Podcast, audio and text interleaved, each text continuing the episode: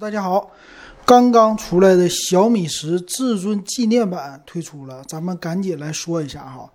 这个发布会时间挺长，开了还将近两个多小时，但是呢，老金就看了一眼，就看到一百二十瓦充电，别的我就没看。这次呢，呃，华为不是华为，怎么这么喜欢说华为？这次雷军呐，整的挺不错啊，讲了很多情怀的东西。虽然没看发布会，但是全网。讨论非常热烈，非常好哈。然后我也发了一个抖音，今天小米呢，他们家推出了一个六十年的会员，小米云服务的会员，六十年哈，一 T 的六十年是四九九九，最贵的，最便宜的五十 G 的黄金会员呐，只要四百九十九，用六十年。我算了一下，今年三十八，用六十年九十八，估计活不到了。所以对我来说，这是一个一辈子的套餐，一辈子的情怀。只要五百块钱，你就可以和小米联系在一起。希望它能活六十年。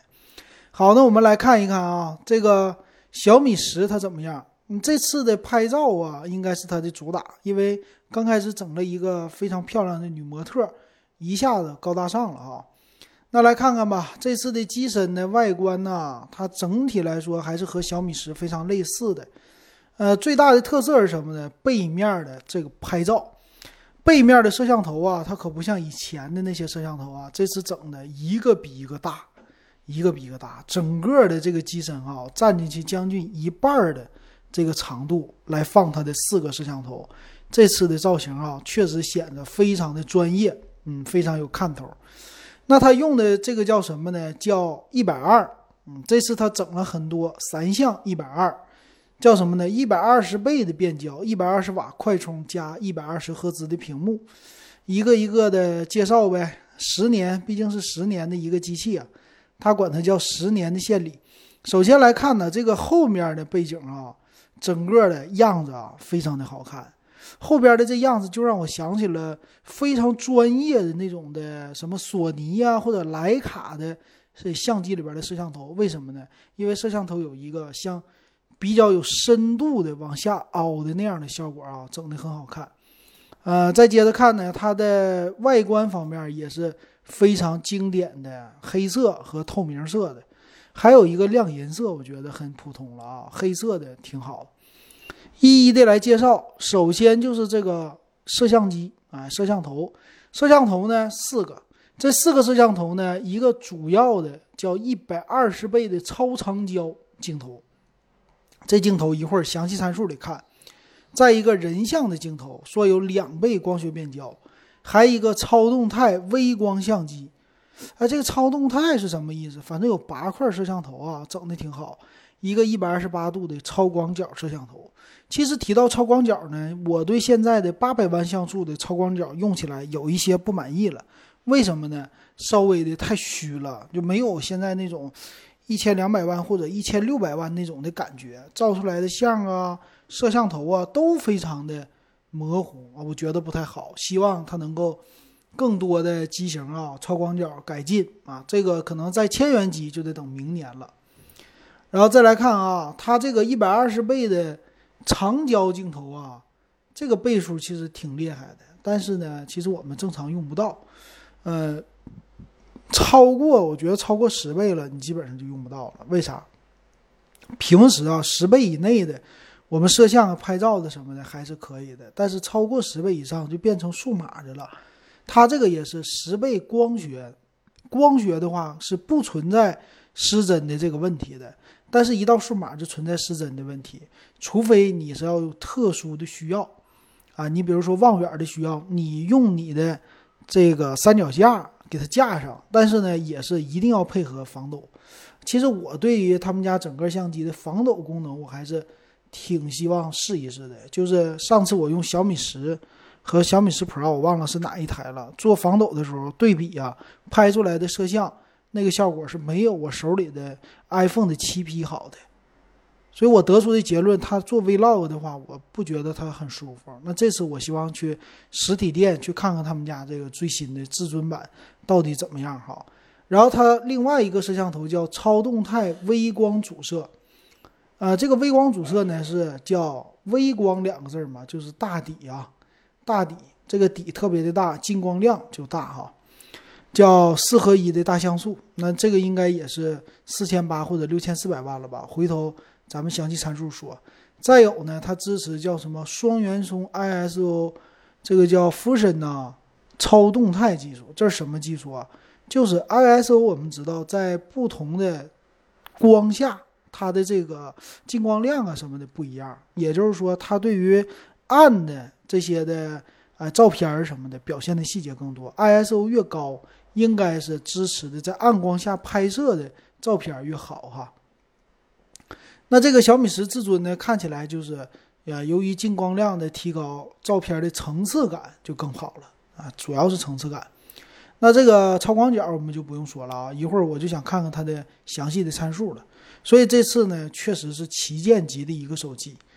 那再接着看，旗舰级的手机到现在没说它的处理器是什么，它拥有叫双八 K 电影相机，支持 HDR 十。哎呀，八 K 现在别说八 K，四 K 能普及就不错了哈。但是参数确实整得好。那支持的肯定是你喜欢的了，比如说 Vlog 呀，呃，拍摄像啊，或者说拍抖音呐这些的，支持的非常的好啊。来，屏幕，屏幕一百二十赫兹的刷新率，用的前面呢是一个极点屏，在左上角有一个摄像头啊，前置只有一个摄像头。那这块屏呢？我看看啊，有没有是不是 AMOLED 屏？它叫十位的一个屏幕，说色彩的比率啊显示的更加的柔和，呃，更好了。那 HDR 十啊，很多的动态的采样率也都很好，支持动态补偿，又是护眼的，呃，但没有说这块屏是不是 AMOLED 屏哈。啊，有可能 TFT 屏，因为我们知道 AMOLED 屏好像一直以来除那种超高刷新率的不多哈。再来看它的充电，一百二十瓦，这个我听了，一百二十瓦的话，四千五百毫安的电池，说充满二十三分钟，挺快的了啊，确实非常的快。但是要搭配他们家独有的充电器，这充电器应该挺猛的哈。还有呢，它拥有五十瓦的一个无线快充。嗯，这快充功能也是挺猛的，四十分钟充满百分之百。但是呢，要搭配他们独立的一个后座啊，你这个东西放在家里可以啊，拿出去可能不太方便。那处理器方面呢，就稍微有一点弱了。处理器呢，没有用下半年的旗舰，就是骁龙五八六五 Plus 没有，它还是骁龙的八六五。这一点上，我觉得不应该呀。然后最高的十六 G 内存加五百一十二 G 的存储。那这么来说的话，到年底或者是下个月，可能它就会出一个小米十一吗？或者肯定骁龙八六五的旗舰，八六五 Plus 的旗舰一定要出的。那为什么这个不出？我表示一个怀疑。那很好的是，它继承了红外遥控的功能，并且支持 NFC 的刷卡，啊，这个功能整的挺好。还有一个什么，小爱同学也做了升级，说小爱同学三点零，这个看起来好像是把苹果。iOS 十四的一些功能直接现在已经做到了哈，比如说即时的翻译，呃，剩下的我再看看啊。至尊版说由小米智能工厂来打造，这点我们不过不做过多的介绍，看详细参数。详细参数呢，机身呢，首先说它这里的处理器没任何的变化，那内存呢有八个 G、十二 G 和十六 G 三种。存储呢是一百二十八起，一二八、二五六、五幺二三种。那这里的内存呢是 LPDDR5 的，存储呢 UFS 三点一的，很好。那屏幕呢，并没有我猜的是 LCD，而是 AMOLED 屏啊，这一点很不错。六点六七英寸，一百二十赫兹的刷新率非常好。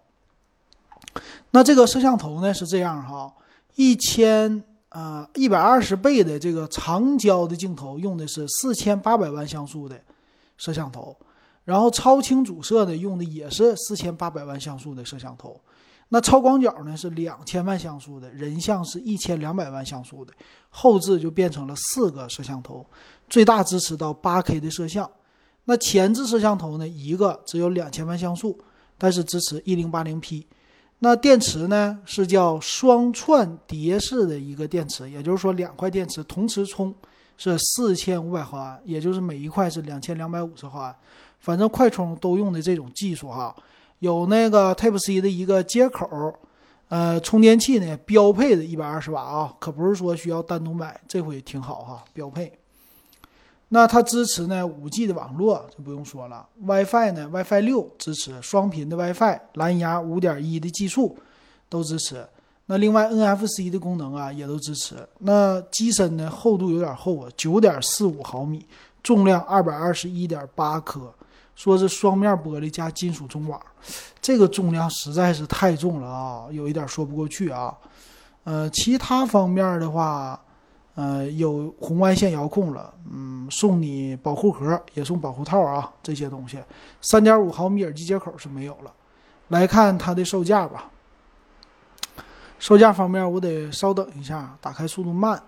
它是这样的啊，版本呢，八加二五六，八加一二八吧，最低配的售价是五千两百九十九的售价。这个售价呢不算是特别贵吧，跟 iPhone 啊或者其他品牌的顶级比起来，算挺平易近人的了。八加二五六呢版本是五五九九，贵了三百，多了一二八的存储。那十二加二五六呢是多了四个 G 的内存哈，但是呢价格是五九九九，多了四百块钱。这四个 G 内存，最高配十六加五幺二六九九九。其实这个价位啊，跟很多旗舰。别的品牌旗舰手机比起来不算特别的贵，算是算是跟他们家比算是贵的，但是往上拔的这个价钱确实不是那么特别的高。呃，这个机型呢让我比较遗憾的就是它的处理器没有用骁龙八六五的 Plus，当然拍照的功能确实非常的好啊。那对于一般用户来说呢，选一个十二加。二五六或者八加二五六的可能会好一点。至于八加一二八呢，对这样的机型来说，拍照这么牛的，稍显得有一点不够用啊。你能花到五千两百九十九的售价了，五五九九的售价你也能消费得起，我觉得是这样的哈。那这个机型的缺点也有啊，一个是处理器不是最新版，还有一个呢机身比较厚比较重，对于女孩来说呢不太适合，对于极客来说比较适合。那他们家的透明版呢，和以前不一样了。透明版呢可不是最高配啊，透明版呢没有十六加五幺二的，最高到十二加二五六，而且售价没有做特殊的修改，还是最高配十二加二五六，他们是五千九百九十九，这个售价对于透明版喜欢的同学来说还是不错的。行，这个小米十呢，它至尊纪念呢也就在这儿了。作为至尊和纪念来说呢，纪念的价值可能更大，但是至尊现在我感觉谈不上啊。行，那今天的这节目就说到这儿了。不知道你喜不喜欢这款手机啊？可以下方给我留言。好，那今天我们说到这儿，感谢大家的收听，也欢迎加我的微信 w e b 幺五三。